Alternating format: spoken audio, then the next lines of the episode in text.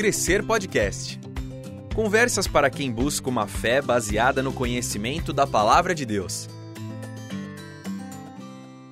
Bem-vindos a mais um Crescer Podcast. Eu sou Israel Mazakorati, trazendo hoje o quinto episódio da nossa série Zoológica Aprendendo a Pensar segundo a Lógica de Deus. Muito obrigado a você que tem acompanhado essa jornada até esse momento e aproveito para te lembrar que o livro Zoológica está à venda em loja.transmundial.com.br com uma promoção. São 40% de desconto de 20 reais por 12 reais para você adquirir o seu exemplar e acompanhar a leitura do livro enquanto ouve os nossos podcasts. Basta você acessar a loja da Rádio Transmundial, encontrar o livro, levar para o carrinho e no seu carrinho de compras você vai digitar o código VIDA40. Com esse código você terá 40% de desconto para a compra do seu livro. Luiz Riscado, tudo bem com você? Chegamos hoje aí ao quinto episódio do nosso podcast. Por aqui tudo bem, Israel, graças a Deus. Feliz de chegarmos a essa nova oportunidade de compartilharmos os ensinamentos da palavra de Deus com os nossos companheiros de jornada. E graças a Deus por isso, graças a Deus porque temos tido ótimos retornos, ótimos feedbacks muito positivos com relação ao nosso podcast, ao livro, às nossas conversas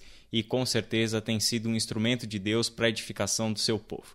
Luiz, no programa passado nós conversamos então sobre três verbos. Eu gostaria que a gente começasse fazendo essa, esse, esse resumo, esse retrospecto aí do que a gente viu no podcast passado, no quarto episódio, onde você mostrou para nós que existe na mente humana uma estrutura de assimilação, por meio dos quais nós vamos recebendo os estímulos e esses estímulos que vêm de dentro e de fora passam por meio que filtros dentro da nossa vida. E os três verbos que nós aprendemos na semana passada, fundamentais, é percepção, avaliação e decisão. Luiz, dá para a gente fazer um breve resumo desses três? Sem dúvida. E eu, eu até andaria um pouquinho para trás, Israel, para lembrar o seguinte: nosso, quando nós estamos propondo que percepção, avaliação e decisão são capacidades fundamentais, exercícios fundamentais, se nós queremos permitir que a vida de Deus seja assimilada em nossa existência, quando nós estamos apresentando isto, é dentro de um contexto de que a real transformação, o real exercício, a real experiência da vida de Deus depende de uma transformação nos nossos desejos, no nosso modo de pensar e nos nossos hábitos.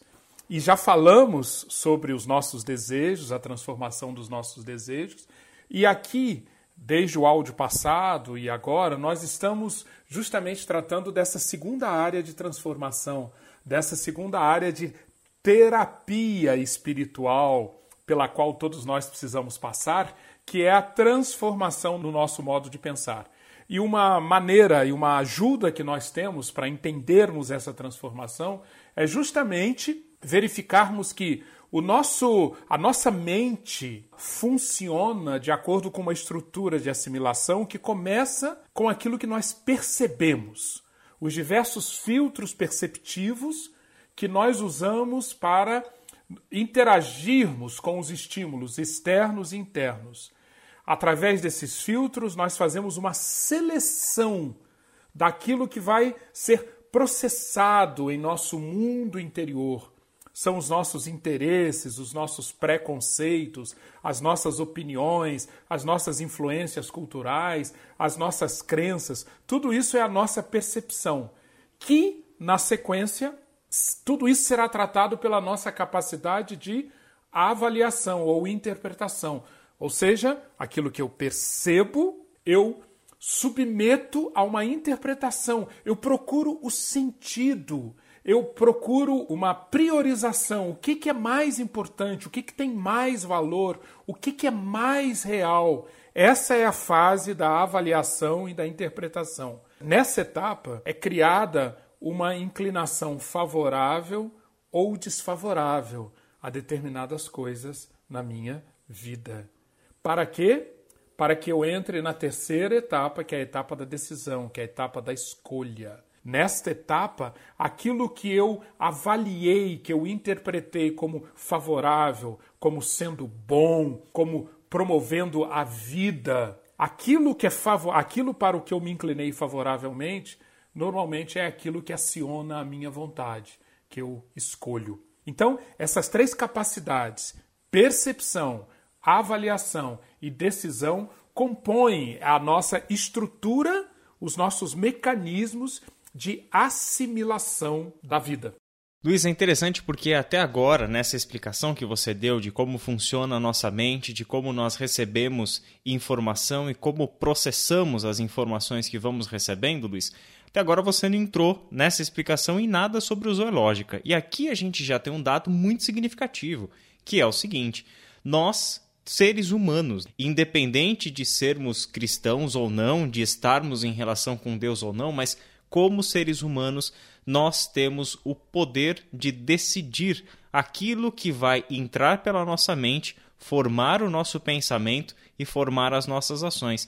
Então, cabe ao ser humano decidir é, com que informações vai alimentar-se, vai nutrir-se, vai deixar que os seus pensamentos é, sejam formados que vão conduzir ele a uma ação. Correto pensar assim, Luiz? Perfeitamente. E é importante pensar assim, porque mostra, Israel, que na realidade a, a qualidade da nossa decisão, o quão boa ela é, o quão ela é alinhada ou não com a vida no espírito, com o amor, com a paz, com longanimidade, benignidade, bondade, fidelidade, mansidão, autocontrole, o quanto ela é alinhada ou não com o reino de Deus e a sua justiça, a qualidade da nossa decisão está sendo definida já lá no início dessa estrutura, na hora que eu percebo.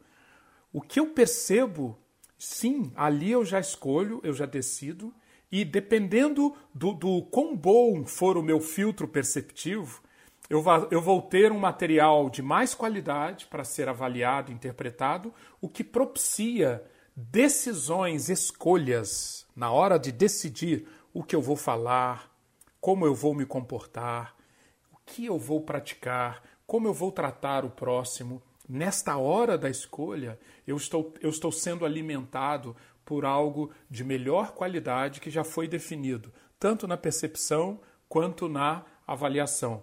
Na área da tecnologia, quando nós estamos tratando com qualquer aparelho ou qualquer programa de computação ou qualquer computador, nós gostamos, Israel, de usar a seguinte expressão: lixo na entrada, lixo na saída.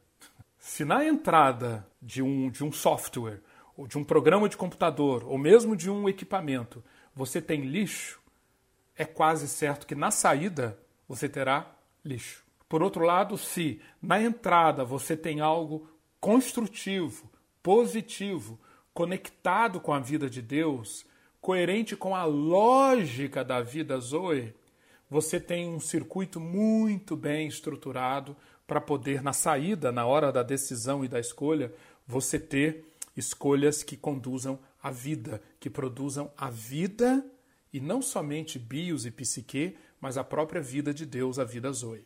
Luiz, é interessante porque a Bíblia, a palavra de Deus, desde o seu início, nos coloca diante da necessidade de tomarmos decisões e ela espera que nós tomemos boas decisões, decisões alinhadas com a vontade de Deus. Em Gênesis capítulo 4, versículo 7, o Senhor diz a Caim, né? Se você fizer o que é certo, será aceito, mas se não o fizer, tome cuidado.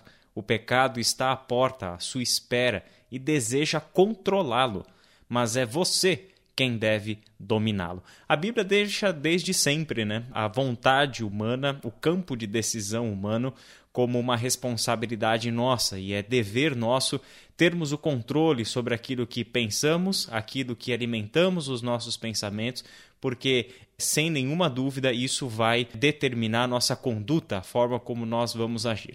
E é interessante também, Luiz, porque a Bíblia não só nos dá o mandamento, né? não só nos dá o ideal, mas mostra que, como seres humanos, nós podemos sim, é possível vivermos de acordo com a lógica de Deus, tendo o total domínio sobre o que nós deixamos que invada a nossa mente, tome controle de nós, forme a nossa opinião e nos leve a uma ação. No seu livro, na página 71, a partir da página 71, você nos dá um exemplo muito vivo, né, Luiz, sobre como a gente pode perceber esse mecanismo de assimilação em pleno funcionamento, né? E quem vive esse exemplo para nós é ninguém menos do que o próprio Jesus, certo? Perfeito. E eu quero aproveitar e convidar os nossos companheiros aqui de, de episódio, Israel, para voltarem a textos que nós já mencionamos, a narrativas que nós já enfocamos aqui, por exemplo, 1 Samuel 17, por exemplo, Números 13 e 14, voltar a esses textos com essa ótica, procurando ver ali essas etapas de assimilação da vida, como foi fundamental a percepção, a avaliação e, e, e como isso gerou decisão de qualidade para Davi, Josué e Caleb, e como uma percepção fraca, uma percepção poluída e uma capacidade de avaliação, de interpretação medíocre, acabou levando os demais israelitas, os companheiros de Davi e os demais espias e o próprio povo de Israel, como isso os levou a uma decisão tão contrária à vida de Deus como isso foi determinante para que uns agissem governados pela Zoe e outros se comportassem completamente governados pela bios e pela psique. Isso está na, na Bíblia de A a Z. Na vida de Jesus e dos seus discípulos, isto não é diferente, Israel. Se nós olharmos na particularmente nos evangelhos, nós vamos ver que boa parte do discipulado que Jesus apresentou aos seus discípulos, boa parte se deu justamente através desse contraste. Jesus se apresentando como quem percebia, avaliava e decidia, levando em conta a lógica de Deus. Em contraste, os seus discípulos, na maior parte das vezes, percebendo, avaliando e escolhendo com base na bios e na psique. Essa foi a lição fundamental daqueles três anos e meio de discipulado. E aqui, em Marcos, capítulo 6, versículos 30 a 56, nós temos um dos episódios, na realidade, vários episódios, que mostram esse contraste que nos permite ver a percepção, a avaliação e a decisão de Jesus funcionando e a percepção, a avaliação e a decisão dos seus discípulos funcionando num outro sentido. Quero sugerir aos nossos, aos nossos ouvintes que leiam e estudem esse texto. Em resumo, aqui, uma, uma, uma explicação muito resumida. Vamos lembrar aqui que Marcos 6, o que, que está acontecendo? Jesus está num daqueles dias ou numa daquelas semanas de muita atividade, intensa atividade. Ele está ali na região do Mar da Galileia e chega a ele, acabou de chegar a Jesus, a notícia de que o seu primo, aquele que veio para preparar o caminho para Jesus como Messias, João Batista, havia sido decapitado. Então, percebam como Jesus está sendo extremamente exigido nas questões da sua vida bios, muita atividade, muita muita muita atuação, muito cansaço, mas também Jesus tem aqui um motivo para que a sua vida psique fosse extremamente ativada na questão de que ele recebe a notícia da morte de uma pessoa tão querida quanto João Batista. O texto então mostra, a partir do versículo 30, que Jesus então desejou, vamos prestar atenção na vida de Jesus, a vida interior de Jesus funcionando. Jesus desejou ter um tempo a sós provavelmente para lidar com a perda, com o luto da a perda do seu querido primo. Pois bem, Jesus entrou num barco com os seus discípulos, só que enquanto eles se dirigiam para uma região mais deserta, onde eles poderiam ficar num tempo de descanso e de processamento daquela perda, o que acontece? A multidão que seguia Jesus fica sabendo que ele estava indo para aquela região, para onde o barco se dirigia. E quando Jesus chega, ele percebe, atenção, percebe que a multidão o havia seguido, levando os doentes para serem curados, levando as suas necessidades. Pois bem, o que acontece aqui é um momento de percepção e avaliação. É claro que Jesus percebia o cansaço que ele sentia. É claro que Jesus percebia a tristeza que tomava conta das suas emoções. É claro que Jesus percebia que o que ele mais desejava, que um desejo profundo do seu íntimo era descansar. Mas o que chama a atenção aqui nessa narrativa é que Jesus percebeu também outras coisas. E ao olhar para aquela multidão que o seguia, o texto diz que Jesus viu ali uma multidão de ovelhas sem pastor. Perceba como a, a, a, os filtros perceptivos de Jesus funcionam para bios e para psique? Claro que sim. Mas a percepção de Jesus funciona também para a Zoe. É a Zoe que permite que Jesus enxergue não um aglomerado de pessoas famintas, sedentas, querendo sugar o próprio Jesus. Não. Ele enxerga, graças a Zoe, uma multidão de ovelhas sem pastor. Por conta disso, Jesus faz uma avaliação diferente. Lembrem-se, depois da percepção vem uma avaliação. Jesus, graças a essa percepção, Jesus enxerga ali uma oportunidade para ele manifestar a pessoa do Pai, a glória do Pai, o reino de Deus, a sua justiça, já que, pela lógica da vida de Deus, ele estava diante de ovelhas sem pastor. E ele, ele, como Messias, veio, entre outras coisas, para cumprir esse papel do verdadeiro pastor, o verdadeiro pastor que reconhece a necessidade das suas ovelhas, as ama e procura atender às suas necessidades. Isso fez com que as necessidades da bios e da psique ficassem em segundo plano. E Jesus escolheu, escolheu fazer o quê? O milagre da multiplicação dos pães e dos peixes. Esse é o contexto do milagre da multiplicação. É, Jesus está enxergando o mundo dessa maneira. Enquanto isso, como que os discípulos estão enxergando?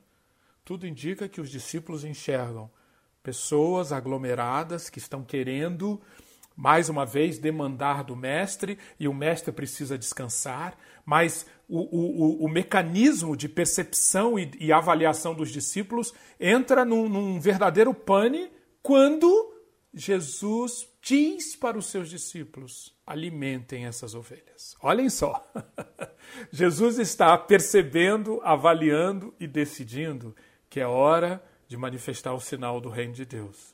E o sinal do reino de Deus é alimentando aquela multidão. Os discípulos percebem outra coisa. E esse é o contexto para essa maravilhosa passagem, na qual Jesus pergunta aos discípulos, pede aos discípulos para alimentarem eles, a, multidão. Os discípulos, como nós sabemos, ficam olhando uns para os outros, perplexos, querendo saber como assim nós vamos alimentar. E Jesus, então, Pergunta quantos pães, quantos peixes, eles dizem cinco pães e dois peixes, e aqui novamente nós vemos o mecanismo de assimilação da vida de Deus funcionando de uma maneira muito diferente dos seus discípulos. Os discípulos veem cinco pães e dois peixes. O que que Jesus vê? Jesus vê que uma porção, mesmo pequena, com gratidão e colocada nas mãos de Deus, é muito. Jesus enxerga dessa maneira e então ele decide fazer aquele milagre e engaja e envolve os seus discípulos para que o milagre aconteça. E acontece não só a satisfação das necessidades daquela multidão, mas ainda, ainda mais do que 5 mil homens e os seus acompanhantes são atendidos, mas ainda sobra muito. Pois bem, mas o dia não acabou. Jesus, no final do dia, continuando agora na parte final do capítulo 6 de Marcos, Jesus, obviamente, mais cansado ainda, ele, ele diz para os seus discípulos: Agora é a vez de vocês descansarem, entrem num barco e vão para o outro lado, vão para Betsaida. E os discípulos obedecem, vão para o barco, e ali acontece o quê? A, a cena, uma nova cena, que mostra que, apesar de todo o cansaço, apesar de todo o estresse, apesar de todo o sentimento de perda, o mecanismo de percepção, avaliação e decisão de Jesus estava funcionando propício para a vida Zoe. Jesus escolhe juntar-se aos seus discípulos caminhando sobre as águas. E quando ele chega, o que, que ele encontra? Os discípulos com seus mecanismos de percepção, avaliação e decisão funcionando de acordo com a bios e a psique. Tanto que os discípulos ficam absolutamente assustados e o texto diz que os discípulos eles sacam do seu repositório de imagens apenas imagens ligadas a bios e a psique. Eles são incapazes, incapazes de pelo menos vislumbrar a possibilidade de que aquilo não seja um fantasma. Para eles é um fantasma. Eles acreditam que estão vendo um fantasma. Consequentemente, entram em pânico, entram num estado de profundo medo. E então é necessário que Jesus diga para eles: não temam. E Jesus então se dá a conhecer como o Senhor das tempestades, o Senhor do caos, o Senhor dos perigos. Por quê?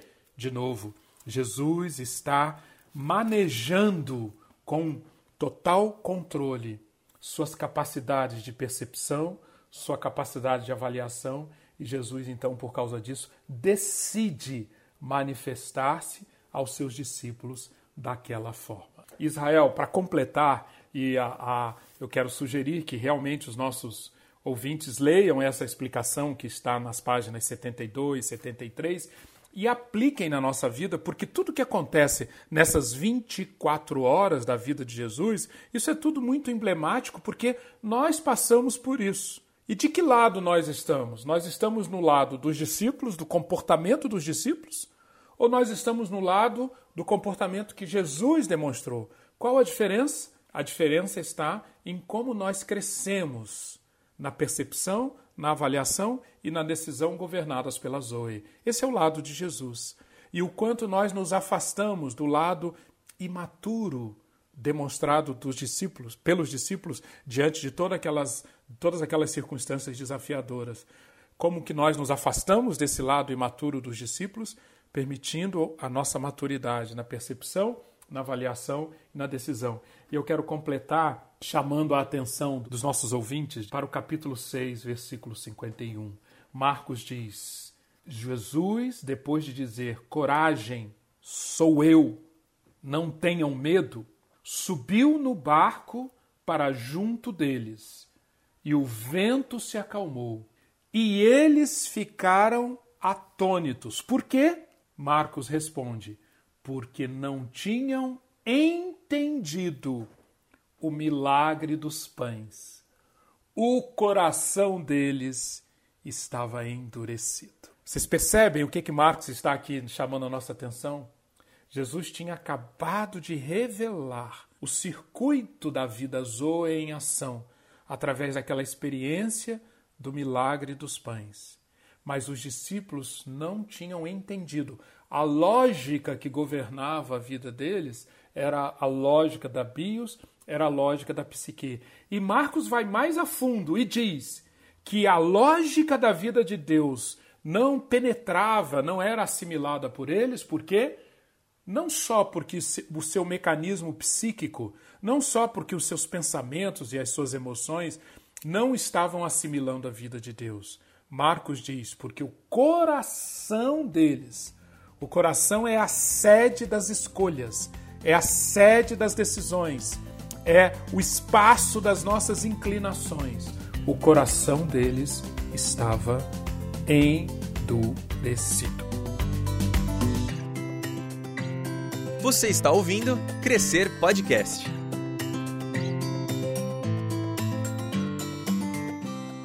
Bem, Luiz, muito bem. Eu estava pensando aqui, e na verdade isso é até assunto que você vai abordar na página 75. A forma como os discípulos pensavam e a forma como naturalmente nós vamos pensando, é, lidando com as situações do cotidiano, é, refletem muito que ainda temos sido dominados, na maior parte das vezes, na maior parte dos casos, por uma falta de percepção, por uma falta de compreensão bíblica, mas também, Luiz, eu acho que é, não só por uma falta de disciplina, mas também uma falta de entendimento do que verdadeiramente significa o Espírito Santo de Deus vir habitar em nós. Na página 75, você mostra que, além de todas as descobertas e de tudo que se tem dito a partir do campo da neurociência sobre como funciona o nosso cérebro, quais são os tipos de cérebro que nós temos, né? o emocional, o racional é, e assim por diante, a palavra de Deus já nos mostrava que a partir do momento que o próprio Senhor Deus vem habitar em nós, na pessoa do Espírito Santo, ele dá a nós um novo tipo de inteligência. Não uma inteligência que chega a nós já como um pacote pronto e fechado e tudo já está dado, né? Mas na verdade é uma inteligência que é dada para nós e o Espírito Santo de Deus vivendo em nós nos dá a plena capacidade para desenvolvermos essa nova inteligência que Deus está soprando para dentro de nós. A inteligência espiritual, como nós conhecemos, ou usando a linguagem de Paulo, né, nós temos a mente de Cristo. Eu gostaria, Luiz, que a gente falasse um pouquinho então sobre como que o desenvolvimento dessa mente de Cristo é justamente esse diferencial para percebermos e tomarmos decisões não mais baseados né, na lógica humana ou até mesmo né, no, fugirmos de decisões e sermos paralisados pelo medo, como aconteceu em tantas narrativas bíblicas, né?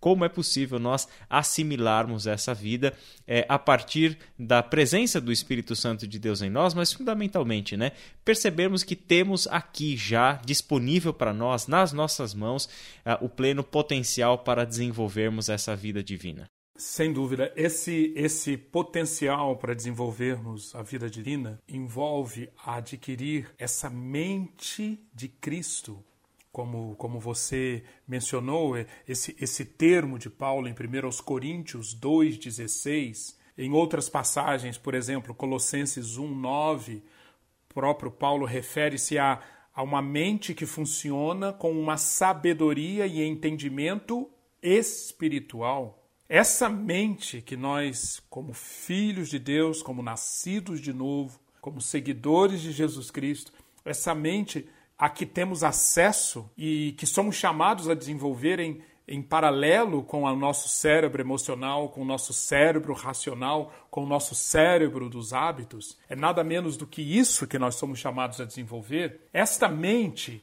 ela é descrita, ela é apresentada como fazendo uso, Israel, dessas nossas três capacidades capacidade de perceber, capacidade de avaliar e a capacidade de decidir fazendo uso dessas capacidades, é, o, o, através de práticas, através de exercícios, que o apóstolo Paulo, por exemplo, em Romanos 6, emprega verbos bem próprios para nos desafiar a isso, que o perceber da mente de Cristo, aqui em Romanos capítulo 6, e não só em Romanos capítulo 6, mas em, diversos outros, em diversas outras cartas, Paulo usa o verbo saber, sabendo, sabendo. O saber, por exemplo, de Romanos 6, versículo 6, é a percepção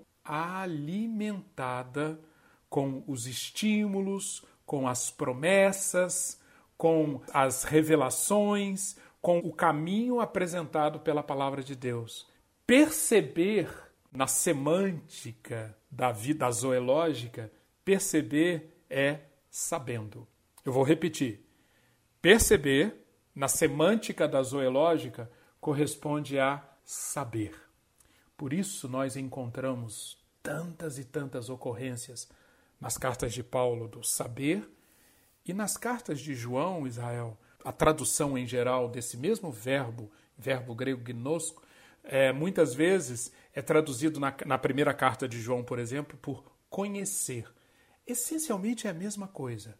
Sabendo, conhecendo, isto na prática é encher a nossa percepção com o que Deus revela que é verdade, que é real e está ligado à vida dele.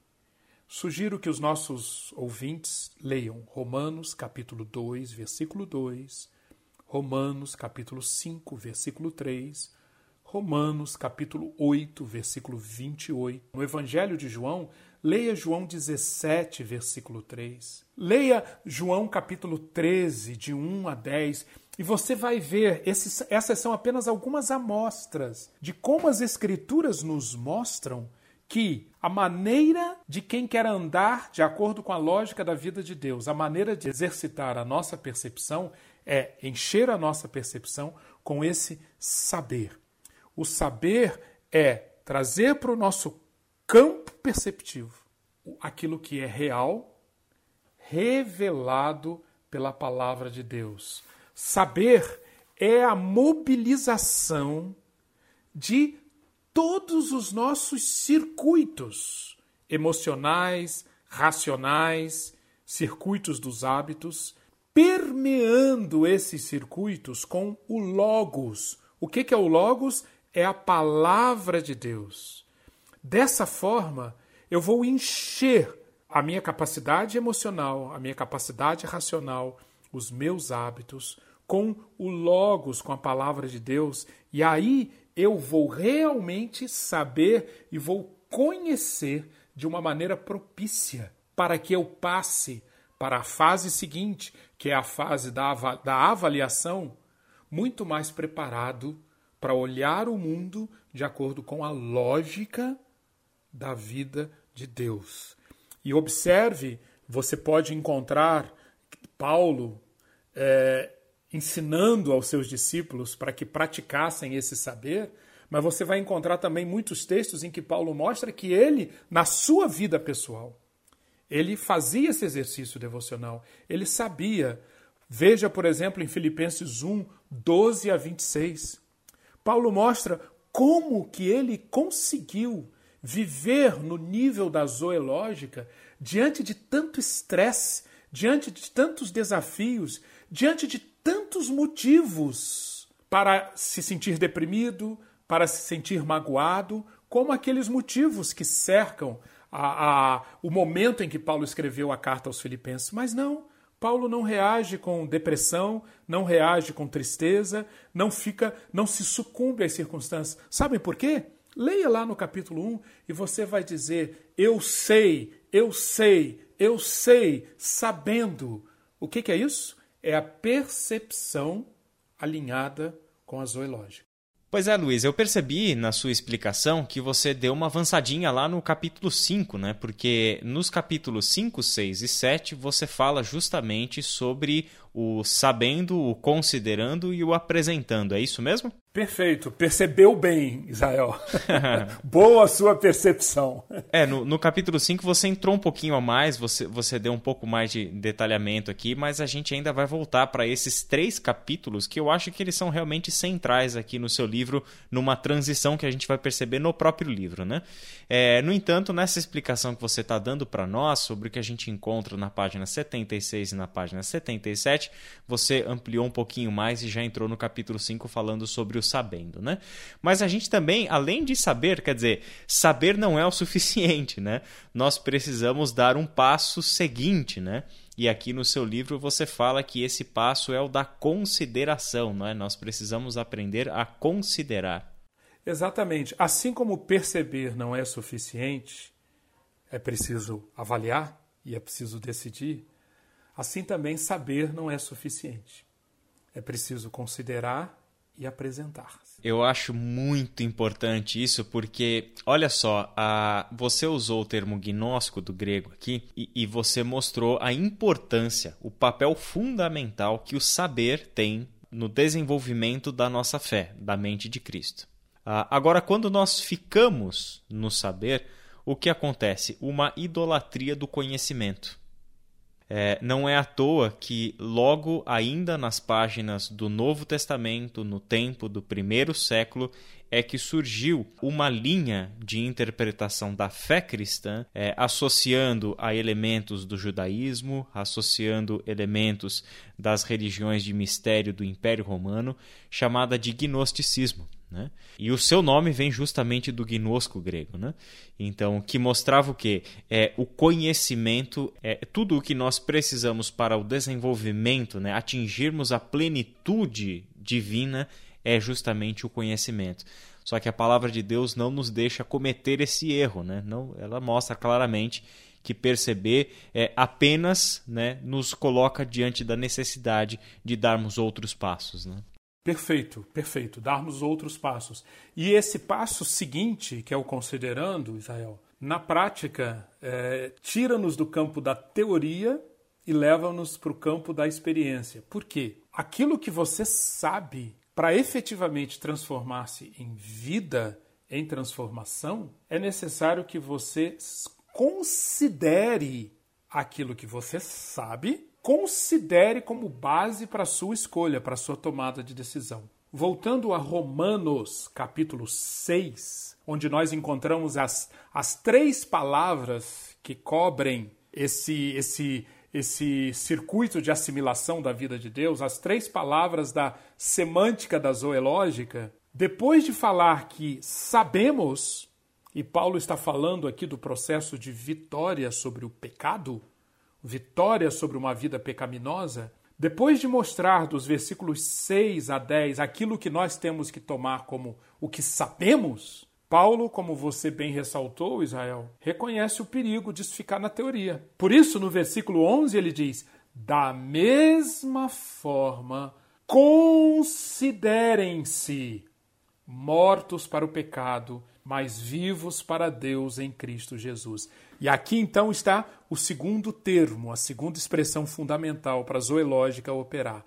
Considerando. Corresponde ao avaliar, ao interpretar da estrutura de assimilação da vida de Deus. Nessa hora, tudo aquilo que nós sabemos, nós definimos o que que eu vou aceitar como confiável. O que que eu vou aceitar como real? O que que eu vou aceitar como uma rocha firme sobre a qual eu posso pisar, sobre, que não vai falhar? Ao termo aqui em grego, Israel, para considerar, no versículo 11, é uma palavra muito interessante que aparece diversas outras vezes no Novo Testamento, sempre com um significado muito, muito ligado a esse funcionamento da vida de Deus transformando a nossa mente. É a palavra logizomai. Logizomai, a palavra grega, significa fazer cálculo, computar considerar como aqui. O que a palavra de Deus reconhece que na nossa vida interior e na nossa vida mental, nós estamos cheios de saberes, saberes da bios, saberes da psique e Deus queira que também cheios de saberes da zoe. Mas nós precisamos calcular, nós precisamos computar, nós precisamos definir o que nós vamos considerar como base para a nossa vida, para as nossas escolhas, para a nossa tomada de decisão. Eu gosto de, de pensar num exemplo, Israel. Imagine que nós estamos aqui, nós estamos gravando esse, esse áudio em vinhedo. Imagine que num determinado momento nós precisemos fazer uma viagem de vinhedo para São Paulo, por exemplo. Ok? E nós temos um caminho costumeiro de usar bandeirantes, por exemplo, uma rodovia. Só que nós ligamos o rádio e naquele momento vem uma notícia.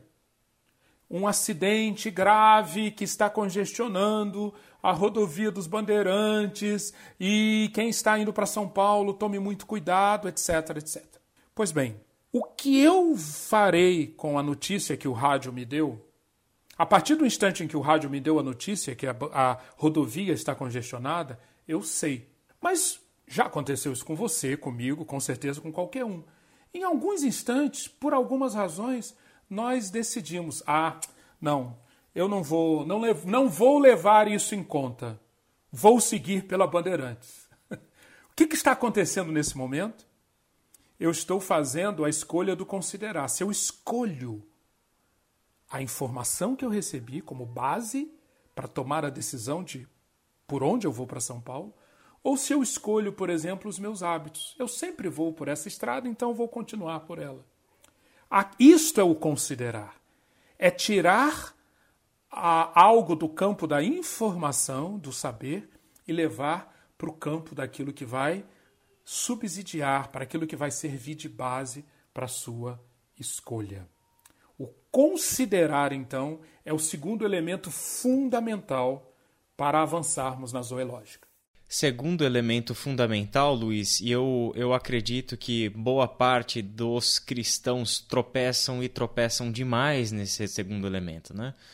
Porque existe uma. São pessoas que constantemente a gente vê em realidades de igreja, uh, a partir da nossa própria igreja local, mas também das nossas vivências em outras igrejas, seminários, cursos que ministramos, a gente percebe essa tendência né, de pessoas que ouvem, recebem muita informação a partir de pregações, a partir de aulas, a partir de leituras, a partir de tantos e tantos meios que a palavra de Deus lhes está sendo comunicada, mas elas têm uma tremenda de uma dificuldade de colocar tudo isso do campo do pensamento, da informação que lhe foi dada em um campo de experiência, né, Luiz?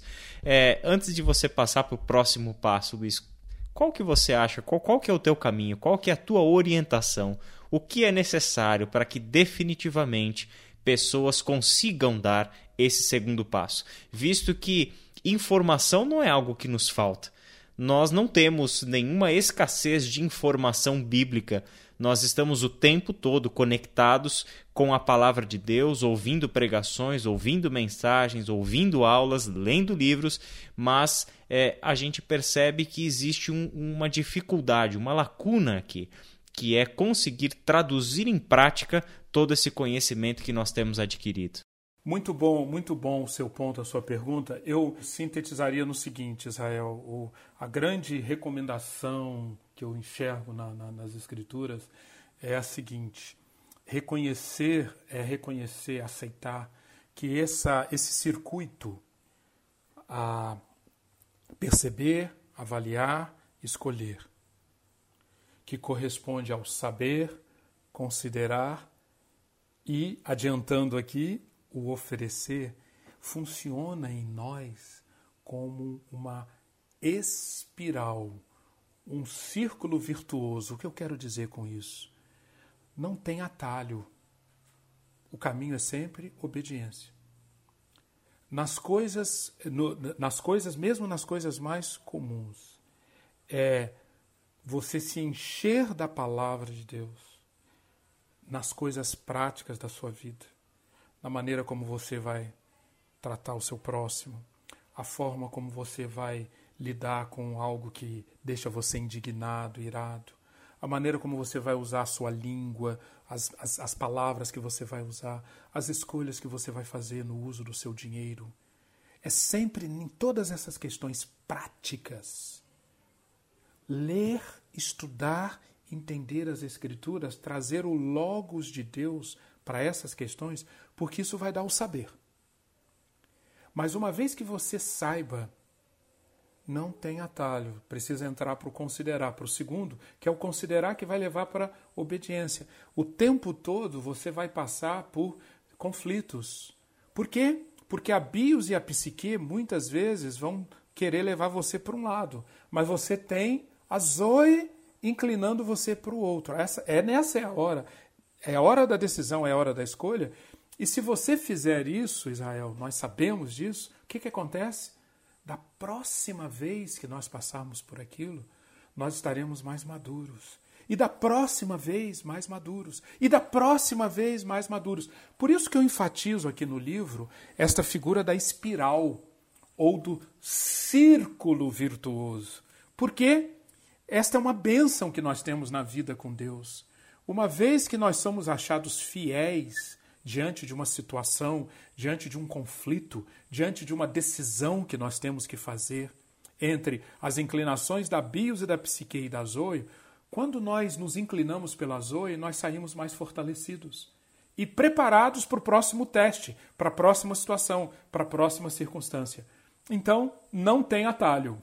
É entrar nesse caminho enxergando-se como parte de uma espiral, como parte de um círculo, que vai nos levar, sim, a desafios cada vez maiores, a aplicações cada vez mais abrangentes, sem dúvida, mas cada vez mais resistentes, cada vez mais fortalecidos para saber, considerar e oferecer. Muito bem, Luiz, muito bem. Fé é obediência, né? Fé é obediência e, e caminhar com Deus é, e amar a Deus e conhecer a Deus tem sempre a ver com a obediência aos seus mandamentos. Luiz, vamos para o nosso último? Vamos para o nosso último ponto para a gente poder encerrar? Vamos para o nosso último ponto. E eu queria deixar só um aperitivo para os que nos acompanham, porque esse último ponto é explicado no capítulo 7. Aqui, voltando a Romanos 6, ele aparece no versículo 13.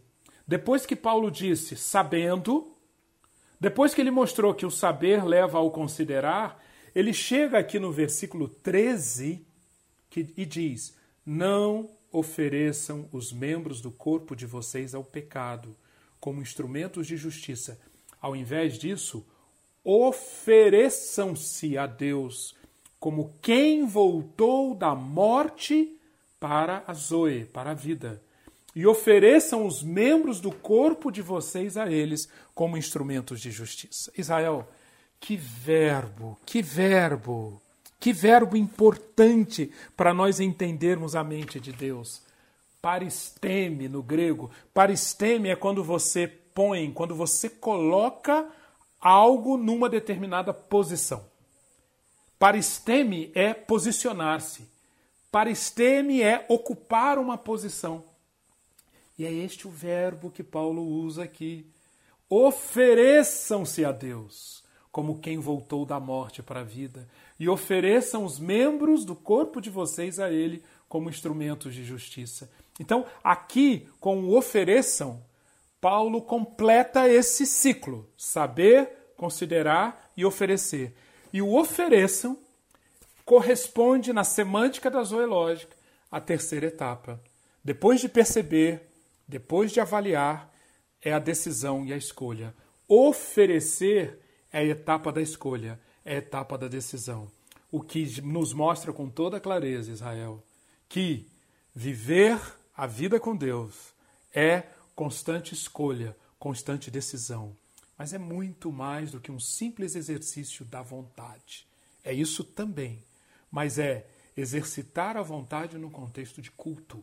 Para esteme, oferecer, remete a culto, remete a ocupar um lugar no culto a Deus. Ofereçam a Deus os membros de vocês como um culto, oferecendo tudo: boca, olhos, ouvidos, mãos, pés, tudo, fazendo parte do culto a Deus como instrumento de justiça. Essas são as três palavras fundamentais da semântica da zoológica. E elas correspondem ao circuito de assimilação da vida de Deus que nós apresentamos.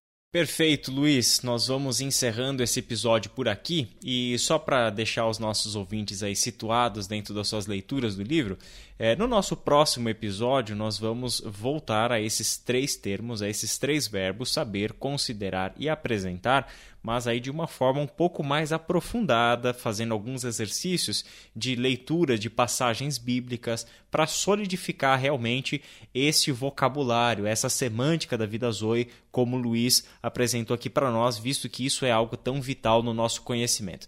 Isso vai preparar a gente para começarmos a conhecer, a partir do capítulo 8 do livro Zoológica, quais são as lógicas posicionadoras para a assimilação da vida de Deus. E eu nem vou começar a entrar nesse assunto aqui, Luiz, porque senão já vai deixar os nossos ouvintes muito curiosos e a gente já está terminando esse episódio com curiosidade o bastante.